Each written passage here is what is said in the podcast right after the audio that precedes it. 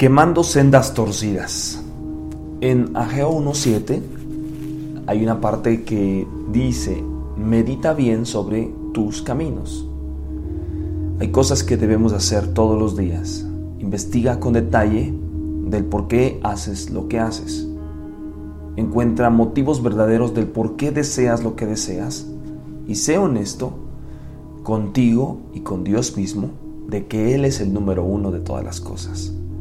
En Lamentaciones 3:40 dice, escudriñemos nuestros caminos y busquemos y volvámonos a Jehová. ¿Por qué debemos meditar y escudriñar nuestros caminos?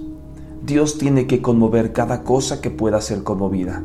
Tus pretextos, tus disgustos, tus desacuerdos, las filosofías del mundo, eh, comunidades, rebeldía, pecado, actitudes con la gente, costumbres religiosas. En Juan 1.23 dice, endereza el camino del Señor. Todas esas áreas que tenemos que poner rectas necesitamos revisar todos los días.